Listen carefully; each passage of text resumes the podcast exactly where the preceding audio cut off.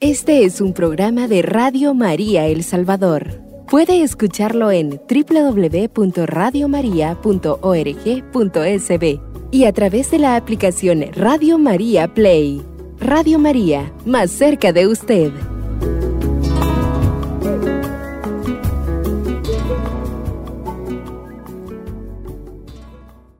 Nuestros oyentes que día con día están pendientes de la programación tan bonita que tiene Radio María. Me consta, yo sé que ustedes vibran con la programación tan especial, tan que llega al corazón que Radio María tiene, tan, tan llena de, del espíritu de la unción del Señor y que hace que nuestros corazones vibren, sobre todo con cada tema, con cada reflexión, con cada jornada de oración, incluso con, con, con lo que acabamos de escuchar que va a terminar este programa, eh, había una alabanza, una invitación a a poner esas intenciones de enfermedades. Y qué bonito, cómo nos motivan, ¿cierto? Entonces, nuestro programa de hoy, pues sí, regresamos hace 15 largos días que hemos pasado. Sí, parece mentira, el tiempo vuela, pero aquí estamos una vez más con nuestro programa. Fíjese que es interesante, testimonio de fe y de esperanza, que es lo que hemos querido compartir con ustedes a lo largo de todo este mes de septiembre, precisamente tomando la, la palabra de Dios, tomando los textos de esos personajes que la Biblia nos, nos trae y que a lo largo de todo el año litúrgico vamos meditando. Y en el programa, si usted se fija, ya estamos en la parte tercera, llevamos ya con esta real nuestro tercer programa hablando de los personajes de, de fe. Eh, quisiera como que nos dispusiéramos a, a entrar eh, en esta jornada del día de hoy de una manera concreta. Les comentábamos en el último programa un documento del Papa Benedicto XVI, recordarán ustedes allá la puerta de la fe. Pues salir leyendo este documento que profundiza la importancia de la fe en, la iglesia y en el cristiano, el Papa dice que en momentos difíciles debemos de invocar al Señor y clamar al Señor y repetir lo que hacemos los domingos después de la, de la homilía, que es la proclamación de nuestra fe. Y el Papa Benedicto nos insiste despacio, ir meditando en eso que creemos, que es lo que sostiene nuestra fe y es la profesión de fe. Entonces hoy de manera especial pues quiero, quiero invitarle a que nos dispongamos a, a dejarnos tocar por la palabra de Dios. Si les parece, conmigo está la hermana Lorena de María, para invitarla a ella para que nos dirija la oración de entrada en el programa de esta tarde de hoy, 27 de septiembre. Hermanos y hermanas, qué alegría poder compartir con ustedes este espacio, poder encontrarnos desde la experiencia de los santos y desde la experiencia de los profetas y los apóstoles con este Señor que es siempre amor y misericordia. Por eso vamos a disponer nuestro corazón, vamos a invocar al Espíritu Santo y vamos a pedir que su gracia inunde nuestro ser para poder acoger con alegría esta palabra inspirada que siempre nace del encuentro con el Señor. Señor, Queremos que tu misericordia inunde nuestro corazón, que envíes tu Espíritu Santo y nos des la gracia de poder acoger tu palabra. Desde estos testimonios, Señor, de estos hombres y mujeres que han hecho vida tu palabra, queremos seguirte, queremos abrir nuestro corazón a la escucha para poder vivir en fe, para poder caminar de tu mano concédenos la gracia de poder estar atentos a tu voz, a tus inspiraciones, a todas esas mociones de tu espíritu que nos hacen caminar con paso seguro hacia ti. En este momento les pedimos que con mucha fe vayamos meditando en estas palabras del credo que nos va a dirigir Madre Marlene. Del credo vamos a tomar el niceno constantinopolitano que es el más completo, que generalmente hacemos el más pequeño y lo repetimos eh, los días domingos. Y muchas veces a veces no somos muy conscientes. Entonces, en los momentos de prueba, dice el Papa Benedicto XVI, creo en un solo Dios, Padre Todopoderoso, Creador del cielo y de la tierra, de todo lo visible y lo invisible. Creo en un solo Señor Jesucristo, Hijo único de Dios nacido del Padre antes de todos los siglos, Dios de Dios, luz de luz, Dios verdadero de Dios verdadero, engendrado, no creado, de la misma naturaleza del Padre, por quien todo fue hecho, que por nosotros los hombres y por nuestra salvación bajó del cielo, y por obra del Espíritu Santo se encarnó de María la Virgen y se hizo hombre, y por nuestra causa fue crucificado en tiempos de Poncio Pilato, padeció y fue sepultado, y resucitó al tercer día según las escrituras, y subió al cielo, y está sentado a la derecha del Padre, y de nuevo vendrá con gloria para juzgar a vivos y muertos, y su reino no tendrá fin. Creo en el Espíritu Santo, Señor y dador de vida, que procede del Padre y del Hijo, que con el Padre y el Hijo recibe una misma adoración y gloria, y que habló por los profetas. Creo en la iglesia, que es una, santa, católica y apostólica. Confieso que hay un solo bautismo para el perdón de los pecados. Espero la resurrección de los muertos y la vida del mundo futuro. Amén. Es así como quedamos reunidos hermanos y hermanas en el nombre del Padre, del Hijo, del Espíritu Santo. Amén. Amén. Hermoso, hermoso, porque es lo que nos mantiene unidos como iglesia. Y a pesar de las situaciones difíciles que podemos estar atravesando, en nuestra parroquia, en nuestro grupo juvenil, en nuestra comunidad, aunque estemos viendo situaciones así tensas, ¿verdad? Muchas veces como de rivalidades, recordar la unidad, en qué creemos y, luchar por esa unidad a veces a nivel de, de, diócesis o de, iglesia estamos diciendo, escuchamos comentarios negativos, ¿verdad? Que se dicen de un obispo, que se dicen del Santo Padre, el Papa incluso rezar, rezar el credo y recordar que, esta es la fe que nos sostiene y que hemos de, de orar, orar mucho. Y por eso hoy quiero eh, eh, que tomemos de manera especial, estamos hablando de los personajes de, de, la fe que la Biblia nos propone. Yo quiero tomar precisamente del Evangelio de San Marcos, en este capítulo 9, del verso, versículo 14 en adelante. Cuando tomo la Biblia latinoamericana por la, por la versión que tenemos. Cuando volvieron a donde estaban los otros discípulos, los encontraron con un grupo de gente a su alrededor. E, e, es Jesús con, con los discípulos y están los otros que han quedado aparte. Y regresan y se encuentran todos. Algunos maestros de la ley discutían con ellos, con, con los apóstoles. En el versículo 15 dice, la gente quedó sorprendida al ver a Jesús y corrieron a saludarlo. En el versículo 16 dice, Jesús les preguntó, ¿sobre qué discuten, discutían ustedes con ellos? Y uno del gentío le respondió, Maestro, te he traído a mi hijo que tiene un espíritu mudo. En cualquier momento el espíritu se apodera de él lo tira al suelo y el niño echa espuma por la boca, rechina los dientes y se queda rígido. Les pedí a tus discípulos que echaran ese espíritu, pero no pudieron. Versículo 19. Jesús le respondió, qué generación tan incrédula. ¿Hasta cuándo tendré que estar con ustedes? ¿Hasta cuándo tendré que soportarlos? Tráigame al muchacho y se lo llevaron. Versículo 20. Apenas vio a Jesús, el espíritu sacudió violentamente al muchacho, cayó al suelo y se revolcaba echando espuma por la boca. Versículo 21. Entonces Jesús preguntó al Padre, ¿desde cuándo le pasa esto? Versículo 22. Le contestó, desde niño y muchas veces el espíritu lo lanza al fuego y al agua para matarlo. Por eso, si puedes hacer algo, ten compasión de nosotros y ayúdanos. En el versículo 23, Jesús le dijo, ¿por qué dices si puedes? Todo es posible para el que cree. Versículo 24.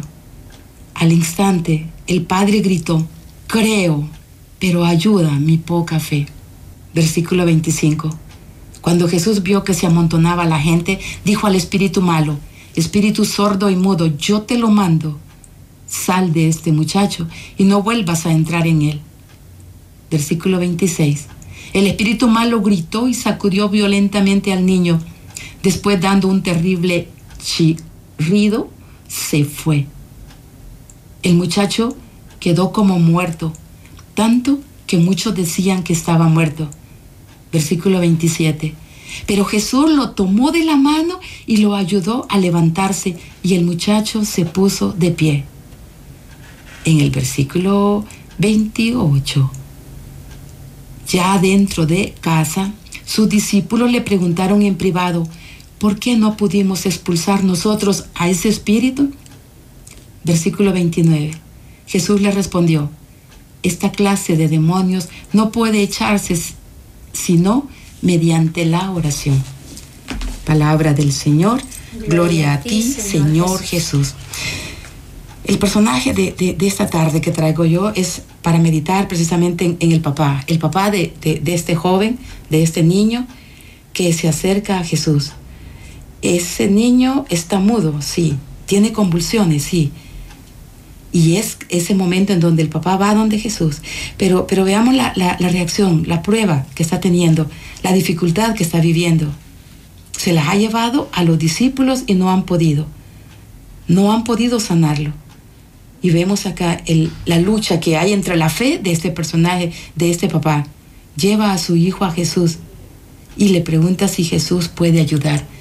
¿Cuántas veces también nosotros en situaciones difíciles sentimos la, duda, la incertidumbre? Y es una prueba, la prueba de fe. Más que de, la enfermedad, de lo que estemos viviendo, el problema que tengamos, es la fe. Por eso hemos de clamar al Señor esa fe. Recordemos, la fe, virtud teologal que nos viene dada de Dios. Es un don, la fe es un don, es un regalo de Dios y que estamos invitadas a pedirle al Señor, porque la fe es la que nos ilumina la situación. Puede ser que el Señor haga lo que acabamos de escuchar en el Evangelio, concederle lo que está pidiendo, sanarle a su hijo, pero puede ser en otras ocasiones que le abre el entendimiento, la mente, el corazón, le regala la fe y ve aquella realidad iluminando lo que está viviendo. ¿Por qué? Porque la fe es aquella experiencia de no entiendo, no comprendo, veo oscuro, veo tiniebla, pero la fe del que viene de Dios me hace iluminar y descubrir el plan de Dios en medio de la dificultad, en medio de la enfermedad, en medio de la tribulación. La fe ilumina aquella situación que estoy viviendo aquella situación que estamos viviendo. En este caso, el padre de, familia es, vemos que, es una prueba de fe la que le está viviendo y, por eso clama y corre ante los apóstoles y como no pudieron, pa y corre donde Jesús y todavía, y si tú puedes, haz, algo. Y, por eso Jesús lo, lo confronta. ¿Qué, ¿Qué significa eso de que si puedes? Todo es posible para el que cree. Y esa es la, la, invitación del día de hoy, martes 27 de septiembre. Casi, casi a las puertas de cerrar este mes de septiembre, donde hemos tenido el contacto con la palabra de Dios, se nos ha invitado de una y de otra manera a coger la Sagrada Escritura, a ir leyendo, si usted quiere, un versículo diario, o si usted tiene más tiempo, coge un capítulo diario, usted coge los que son los evangelios y se va identificando con esa palabra. Esa palabra es una palabra viva una palabra que es para mí hoy, que se hace presente para mí y que me invita a mí, desde mi experiencia, desde mi situación, desde mi realidad, a decir esto que le está diciendo Jesús a este Señor, me lo está diciendo a mí.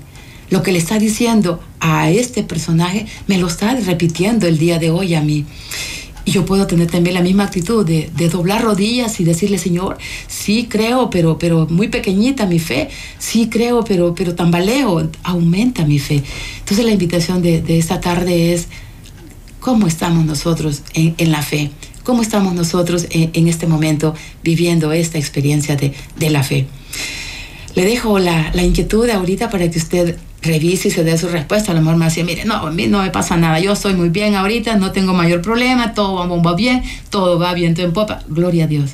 Pero usted puede decir, no, mira, a lo mejor eh, yo estoy en esta situación de, experiencia de, de oscuridad, de dificultad, no veo salida, no veo ninguna puerta, doblemos rodillas y pidámosle al Señor. Sea cual sea la respuesta, le dejo la inquietud, vamos a nuestra primera pausa y ya regresamos.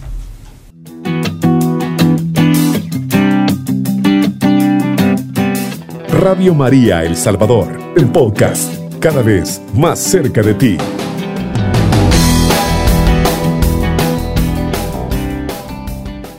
La obra de Dios es esta, que creáis en el que Él ha enviado. Juan 6, 29. Creer en Jesucristo es, por tanto, el camino para poder llegar de modo definitivo a la salvación. Escuchábamos en la primera sección a aquel personaje, aquel padre de familia ante Jesús. Creo, Señor, pero ayuda a mi incredulidad. Y cómo Jesús le trae la victoria y cómo Jesús también a nosotros nos ayuda a ganar nuestros combates de lucha por su gracia. Cedo el micrófono ahorita a la hermana Lorena que nos trae nuestro siguiente personaje de la Sagrada Escritura, hombre de fe. Continuamos entonces y hacemos siempre esta diferencia, ¿no? Eh, siempre iniciamos con el Nuevo Testamento y vamos hacia atrás, porque ahora vamos a hablar de, en el Antiguo Testamento de este personaje tan conocido por todos, de Moisés.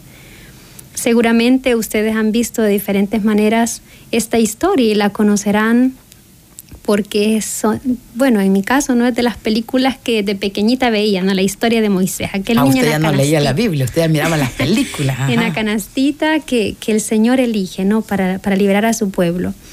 Y esta figura, este personaje de Moisés, vemos cómo en el Antiguo Testamento es tan preponderante porque es un hombre definitivamente de fe que en medio de tantas situaciones que vivió, seguramente se le vendrán a su mente, ¿no? Todo lo que vivió en Egipto, cómo estuvo en el templo, cómo, perdón, en, en el palacio del faraón, cómo fue tratado como un egipcio y cómo el Señor luego lo toma como instrumento, le pide guiar a su pueblo.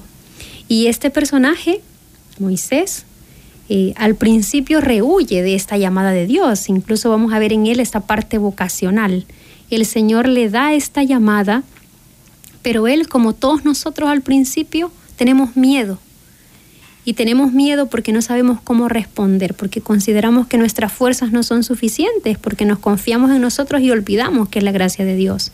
Recordarán ustedes este pasaje cuando Moisés huye al desierto porque ha matado a este egipcio y estando ahí se esconde de Dios, está como escondido de Dios y Dios le pide subir al monte se le revela en la zarza ardiente y le da todo lo necesario para poder liberar a su pueblo.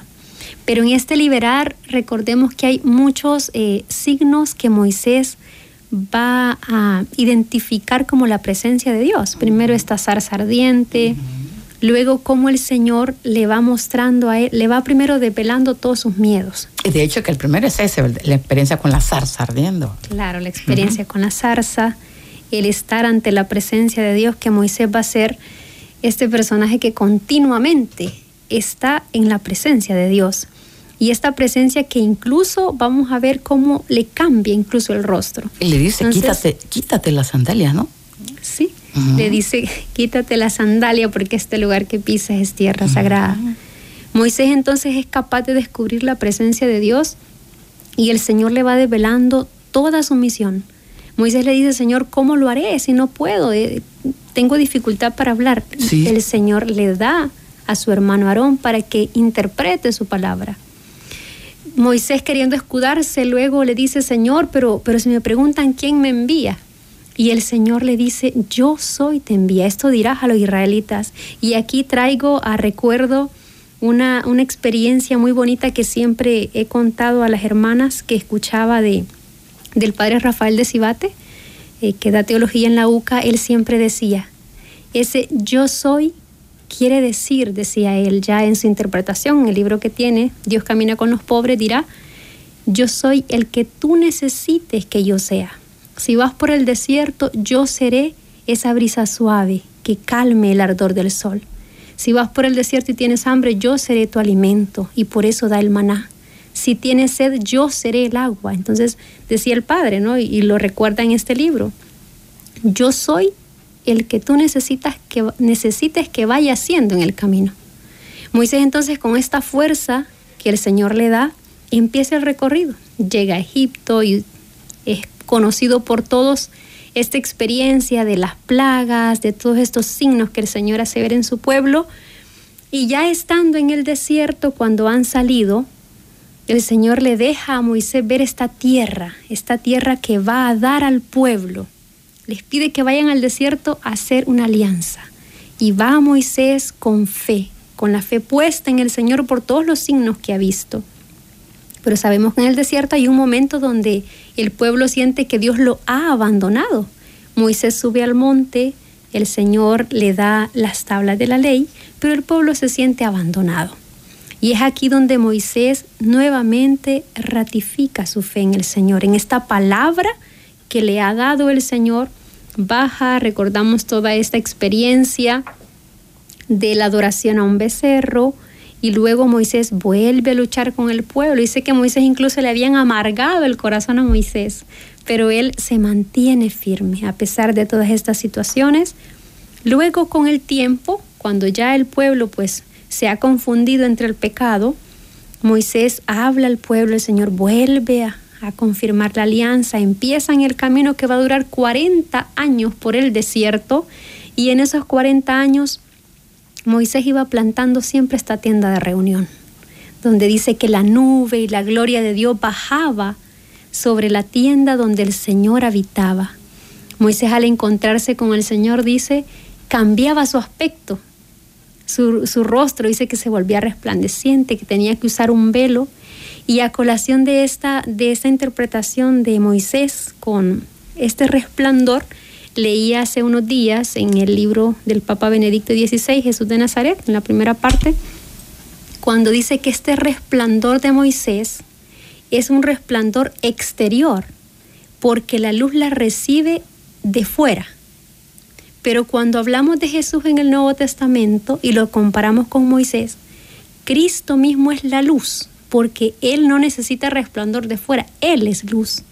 Pero Moisés al ver a Dios se resplandece, porque la gloria de Dios está presente en la tienda de reunión. Entonces, Moisés con esta fe y este encuentro del Señor es capaz de responder como un personaje de fe, que sabemos que no entra a la tierra prometida por tantas eh, situaciones que pasaron en el camino y que serán conocidas por ustedes, pero el Señor lo mantiene siempre inmovible en la fe confiando a pesar de toda situación. Incluso el Señor le permite. Dice que en el mundo no había un hombre más humilde que Moisés, con el que se, así lo afirma el Éxodo, con el que dice que el Señor hablaba cara a cara, que no era un cara a cara de Dios con él en cuanto a persona, pero sí la gloria de Dios con la nube que lo cubría lo hacía capaz de responder a la fe. Y salía Moisés y instruía al pueblo porque lo hacía desde el encuentro con el Señor. Qué importante, ¿no, Madre? Que en la fe se vaya dando este encuentro con el Señor. O sea, el del encuentro con el Señor debe nacer esta fe. Porque el Señor continuamente que se retira a orar y vemos estos personajes como también suben al monte para orar. Podemos preguntarnos hoy, hermanos y hermanas, ¿a dónde subimos nosotros para orar? cuál es nuestro espacio de oración para acrecentar nuestra fe y también para encontrarnos con estos personajes de la Sagrada Escritura que nos motivan a que a pesar de las dificultades podemos mantenernos firmes porque el Señor será y es siempre fiel. Ciertamente hemos escuchado también, por ejemplo, cuando estamos con eh, las apariciones de la Virgen de Fátima y le preguntan a, a Sor Lucía, Recuerden, Sor Rocío es la, vidente, no de las pastorcitas.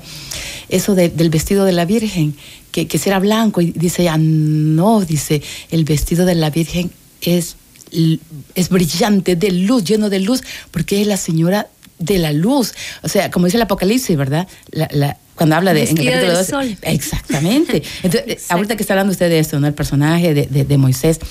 Y, y, en varios personajes se, se habla de, de, esta forma, ¿no? Una experiencia con el Dios que le llena de, luz. Incluso nuestra madre fundadora se llegan, llegan a afirmar eso, ¿no? Cuando salía de la capilla de estar en oración, le veían su, su rostro así resplandeciente. Una forma, si usted quiere, figurada de decir, ¿verdad?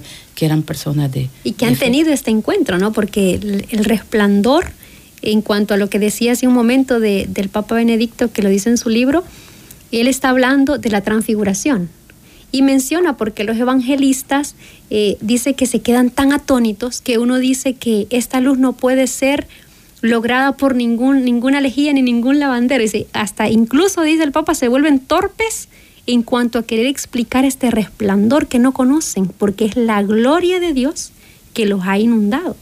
Cuando la persona se encuentra inundada por la gloria de Dios, nuestra madre fundadora, ¿no? Que tiene esta frase, para la gloria de Dios y siempre ella en todas sus obras para la gloria de Dios. Entonces, mi, mi casa, mi corazón y mi vida, si, si estamos buscando la gloria de Dios, podemos llegar a este encuentro con el Señor a través de la fe. Y de hecho que el Papa Benedicto en este documento de la Puerta de la Fe, en el numeral 7, llega a afirmar esto.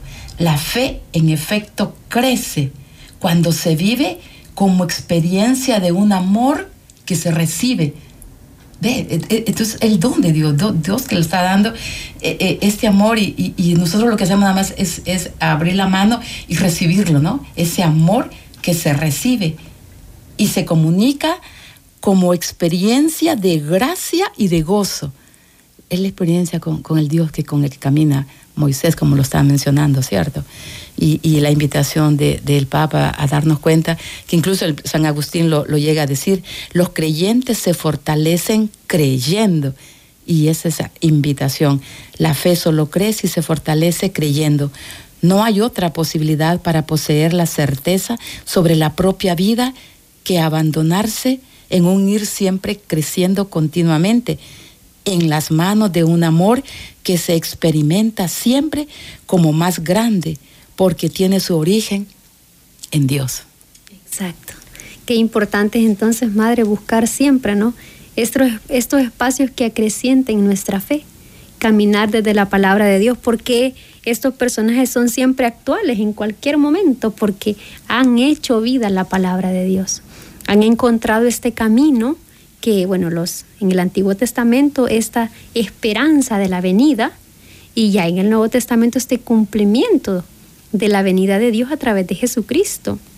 Y vemos cómo este hacerse cercano de Dios, incluso, ¿no? Santa Teresa, eh, cuando oraba, que sabemos eh, nosotras y muchísimos más, dice que ella, su cuerpo parecía como que se iba de este mundo, tanto así que levitaba, ¿no? Se elevaba porque el encuentro con el Señor era tan profundo, incluso no solamente en la capilla y, eh, y estando en la cocina. Dice que Santa Teresa también se quedaba en este éxtasis de encuentro con el Señor que le hace contemplar la gloria de este Dios que le inunda.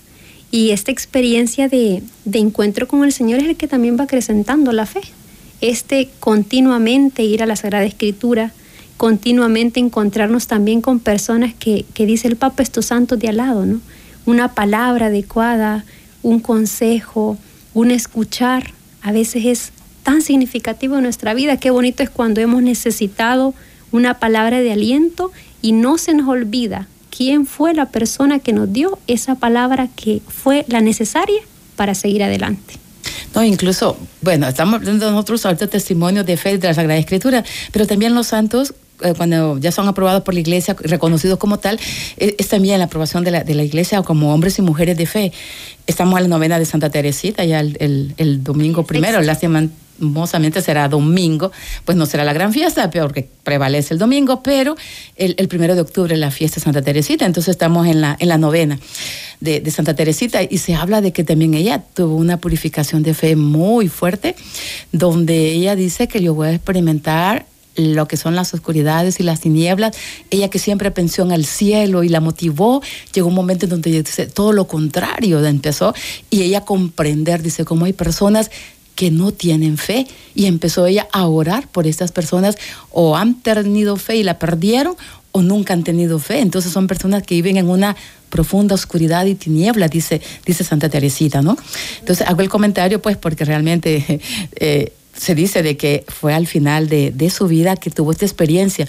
Incluso llega a morir dentro de esta prueba de fe una fe de oscuridad y tinieblas, mas sin embargo ella repite lo que hoy nosotros en la oración, el credo, en lo que ella cree. Y desde ese momento dice que hay una oración donde se llama la ofrenda al amor misericordioso que ella está haciendo precisamente sumergida en esta experiencia, repito, de prueba de fe. Mm, el enemigo le dice, el, diablo al oído, ¿no? No es cierto, todo lo que has creído, lo que has vivido, no es cierto, no existe.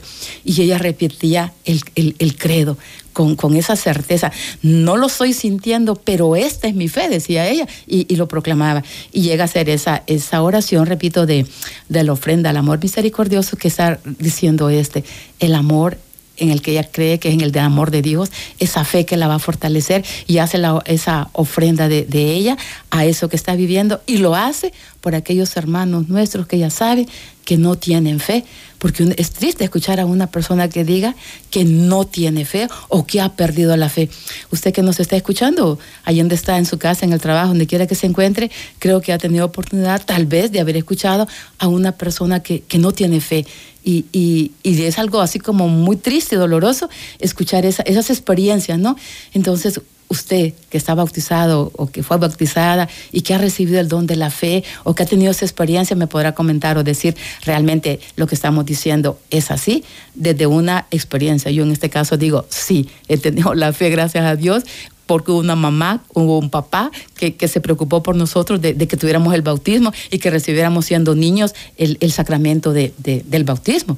Pero encontramos gente que no, gente que no ha recibido, y ya grande, y no ha recibido ni, un ni el sacramento del bautismo, por supuesto, que es el primero, la entrada, ¿verdad? Donde recibimos fe, esperanza y caridad. Vamos a nuestra segunda pausa y ya volvemos.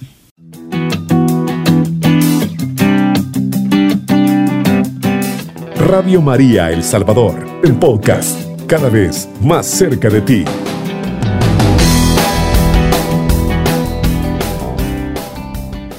Por la fe los apóstoles dejaron todo para seguir al Maestro.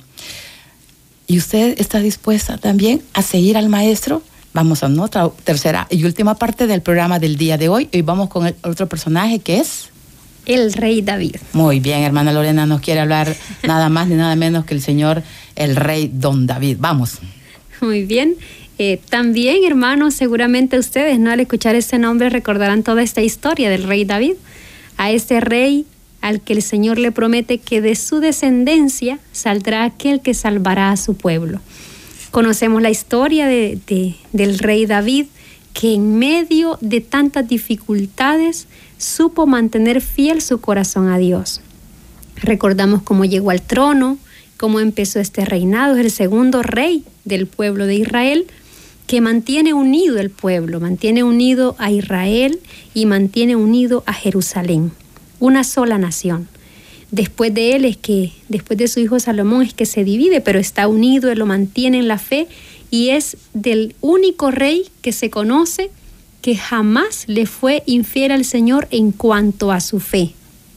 Cometió muchos pecados, como lo sabemos y recordaremos. Ustedes estarán pensando, el, adulterio que comete con la mujer de Urias, eh, este censo que decreta para saber cuántos hombres guerreros tiene aptos para ir a luchar y tantas otras situaciones que vivió.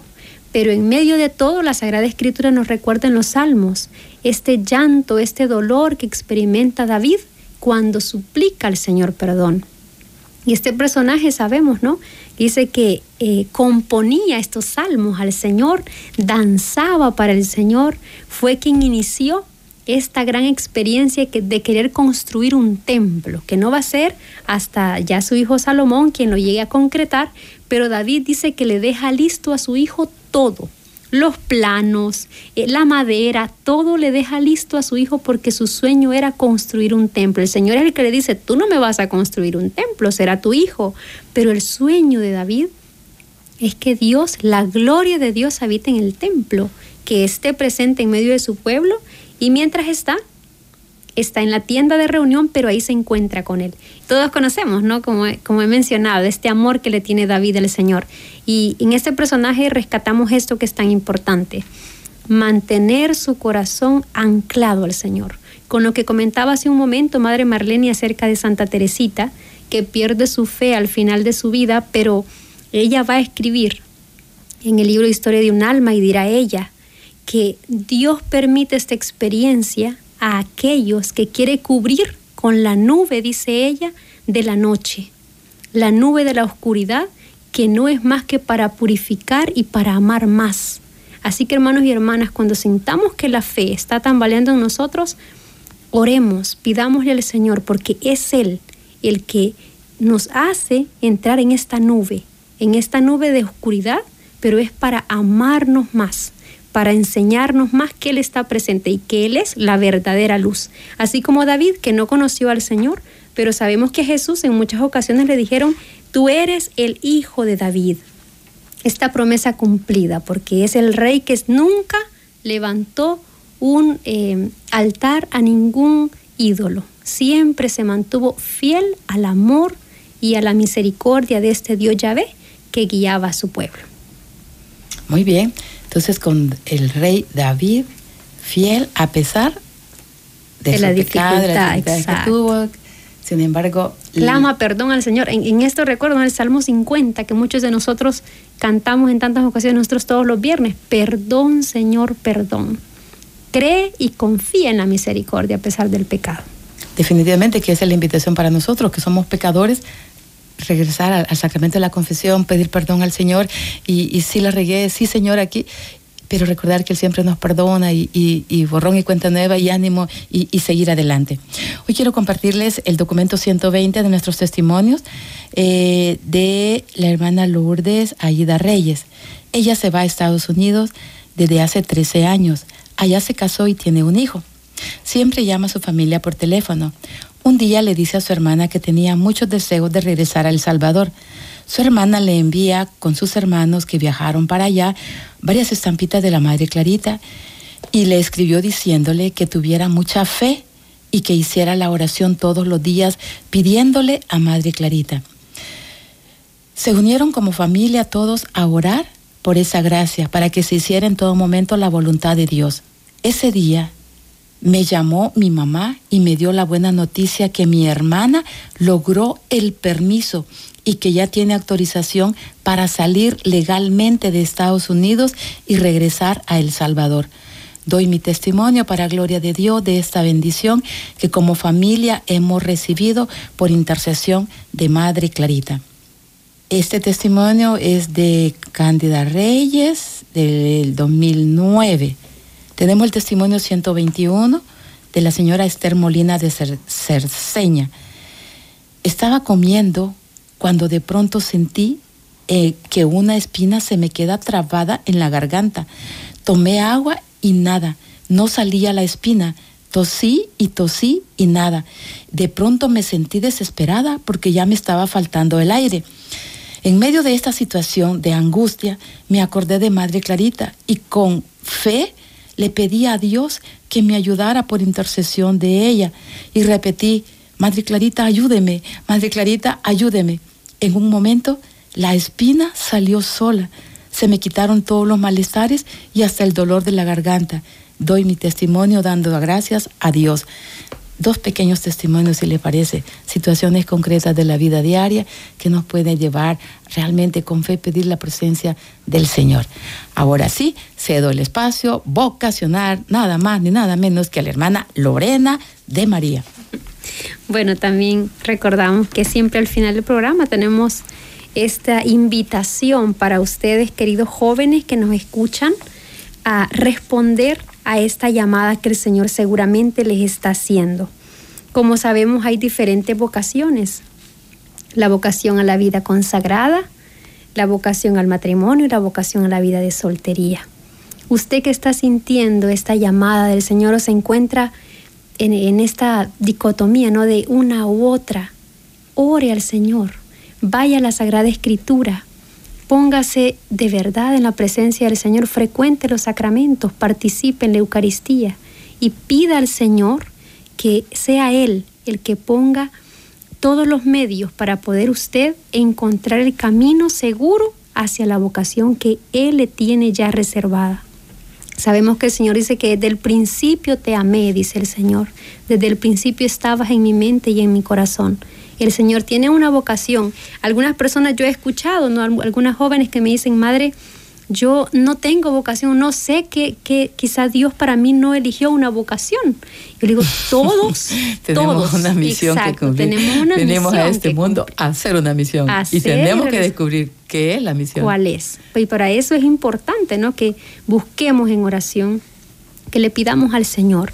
Y nosotras, porque hemos conocido al Señor, y como Carmelitas de San José nos sentimos felices y agradecidas de que el Señor nos haya llamado a esta vocación concreta.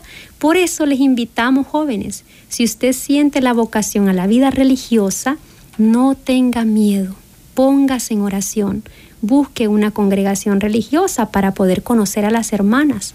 Nosotras las Carmelitas de San José le proponemos participar con nosotras en en las convivencias que realizamos o experiencias vocacionales puede contactarse con nosotras y buscarnos en nuestras páginas oficiales de promoción vocacional. Aparecemos como Promo Vocacional Carmelita de San José.